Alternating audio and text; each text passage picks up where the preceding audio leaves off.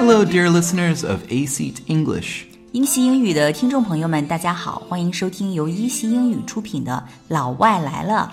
My name is Win. Win.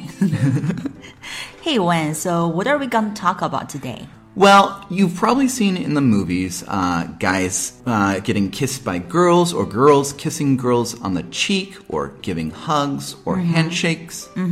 When they greet each other, right? Exactly. 在电影当中呢，我们经常会看到问安的时候呢，有的时候会 kissing on the cheek。 right？有的时候会在脸颊上亲一下，这是他们西方人的一种 greeting，一种问安的方式。 Yes, and you can probably say that this is very different from Chinese culture.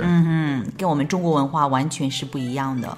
Even in the Bible, you know， 在圣经里面也是经常会看到 kissing was much more common。 Yeah, kissing between men was not uncommon, kissing between women was not uncommon, so. 所以呢，就是在圣经里面，我们也经常会看到谁和谁亲嘴问安，right？Even between men。 Yes. Yeah. 所以呢，这个呢是他们跟我们中国文化特别 different 一种 greeting。 Right. You can say that Western culture or old biblical culture is very different in many ways. Yes，所以呢，这个呢就会让我们感觉到有点 puzzled，有点迷惑，因为有的时候见了人之后，我们不知道该 kissing 还是 hugging 还是 handshaking. Yeah, all these greetings are different forms of saying hello, mm-hmm. and they mm-hmm. can give a lot of information that m- may not be said. Yeah，呃，所以呢，这种呢都是一些基本的问安的方式。那今天呢，呃，Win uh, 就要给我们大家 make it clear，right？把这个做清楚，什么时候应该 hugging，什么时候应该 kissing on the cheek，然后而且在脸颊上要亲几下，这个都是有讲究的。Yep, and we'll go through each of the situations that you may find yourself in. First, let's talk a little bit about culture. 了解这个呢，首先要了解文化。 So, there are actually two different kind kinds of culture according to anthropologists. 基本上来讲呢，是有两种文化。谈到这个的话，对吧？分两种，一种是 Low context cultures and high context cultures. context 是指语境， 那 low context 就是指低语境，还有一种呢是 high context 就指高语境。这个东西呢，就是指表达方式是不是间接隐晦的，对吧？ So the question is how much information can we get from the situation? 嗯、就是说，不管是在这个语言当中，还是动作当中，能够传递多少信息，这个东西呢，就叫做啊、context。 So you can say that uh, the tone of voice, the body language, all these things help to build the context. 嗯，有的时候我们的 body language 啊、身体的一些动作，还有一些这个 tone，我们的语气，这个都能够表达一些 context，就是语境。 So if you don't talk a lot about what's happening, then you live in a high context culture. 如果我们交流的时候不去描述自己的感受的话， 这样的一般就是一种 high context，就是说我们这些所有的感受也好，还是一些细节也好，其实都放在了这个语言本身，right？ Sure. So Pian Pian, what what kind of cultures do you think are high context cultures? high context culture 就是高语境的，也就指 表达方式非常的 indirect，right？非常的隐晦间接。那我们 China 当然是这样的。 Of course, China seems to be number one in a lot of people's books. 很多人都是公认的，我们中国呢是属于 最高语境的，表达方式最隐晦间接的。其实这个地方有一个 ranking，对不对？ Yep. So let's go through the high context cultures. 在世界上呢有几个 high context countries，right？有几个高语境的国家。第一名，of course is China， China 最高语境的，也就是说表达方式最隐晦间接的。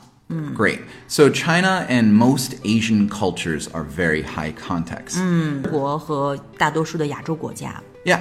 And number two are African countries and cultures. 还有一些非洲国家也是非常的 high context，高语境。 Next, we have Arabs, then Greeks, and finally Mexicans to round out the five. 嗯，还有阿拉伯国家 Greek、希腊国家以及 Mexican，嗯墨西哥国家 Yeah 还有一些是 low context，对不对？ So 这个 which 地方也有一个 ranking，对吧？有一个排名。 right? So which do you think are the lowest 我觉得应该是 America 吧。 It's a pretty good guess. It's actually at number two. Oh, really? Which one is the number one?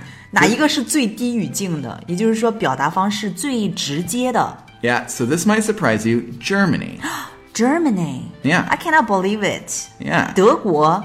So they talk about all the details can be encountered in the words and in the sentences, can give a lot of information. 他们的这个语言当中呢，可能会直接表达很多很多的一个信息，可能自己当时的感受都会说出来。这是 Germany。那么语境最低，也就是说表达方式最直接的国家是 Germany，对吗？ Right. 啊、然后其次是 America. America、 And then after that, we have England, England France, 啊、法国、and Italy. Italy。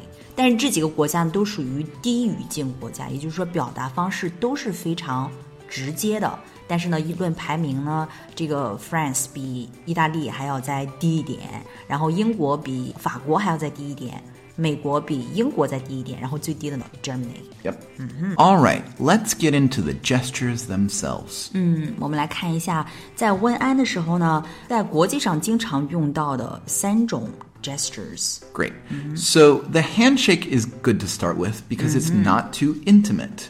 对，首先第一种呢是这个 handshake，就是握手。This is the easiest one, right, to discuss. Yeah. No one's going to say no to a handshake. 对，一般去握手的时候呢，一般没人会拒绝。但是你知道吗？有的时候对方是一个有点油腻的人的时候，我就不想跟他 refuse to handshake with them。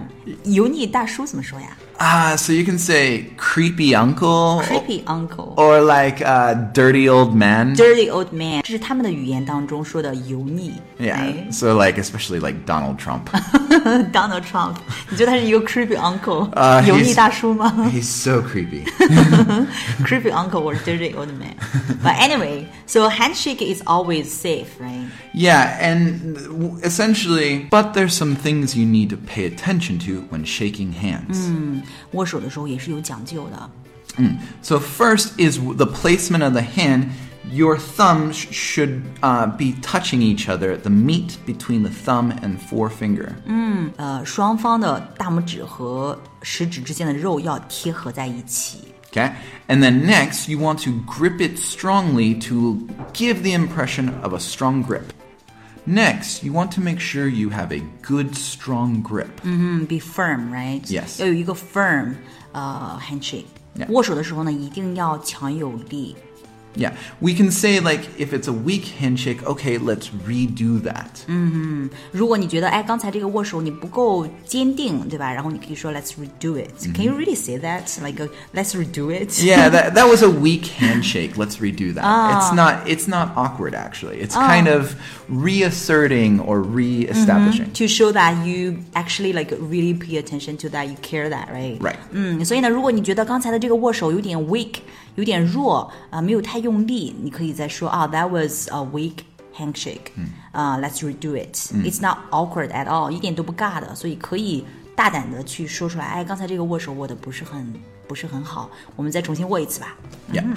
哎，但是话又说回来啊，Why do people shake hands？人们为什么要握手呢？这个从哪儿来的？So this is a way to offer your dominant hand, which is what you would use to grab a sword or grab a gun, or, right. or some sort of weapon. 嗯哼，这个是一个很好的一个 point 哈。如果握手的时候呢，大家一般都是伸出这个 dominant hand，、dominant hand 就是平常用的那只手，这只手呢可能会拿武器、拿枪之类的，对吧 Right, so 所以就是握手的时候就会 show that show peace。Right. I, I, I offer that you are protected. 啊，所以呢，呃，当我们掏出平时用的这只手来的时候呢，就是说啊、我这个手里面没有任何的武器，表示和平。 Especially like in a gangster movie, you'll see like the two head bosses, they won't shake hands, and then the, if they shake hands, it's like a big sign. That's their way of sh- 如果有的时候看一些这个黑帮电影，黑帮电影怎么说？gangster gangster movie. gangster movies, gangster movies。如果看黑帮电影的时候，你会看到两个黑帮的那个头头那个 head，他们见面的时候一般不会主动先去握手，right？、如果他们真的 shake their hands，这是一个 big sign，这是一个很大很大的一个象征，表示他们 in peace，right？、 Right. And there are two other gestures, right？还有两种问好的方式，对不对？ Yeah, but the problem here is I like to talk too much, so I think we've taken up too much time.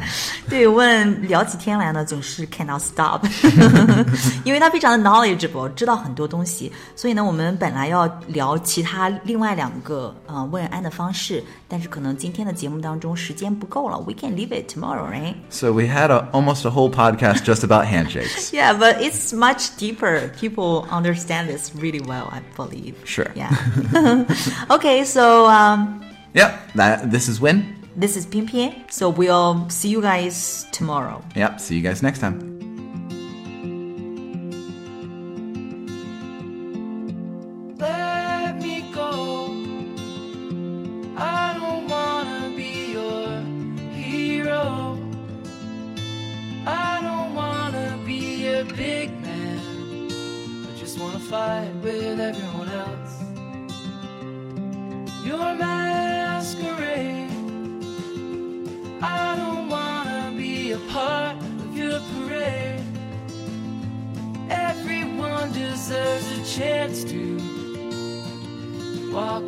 Everyone else. While holding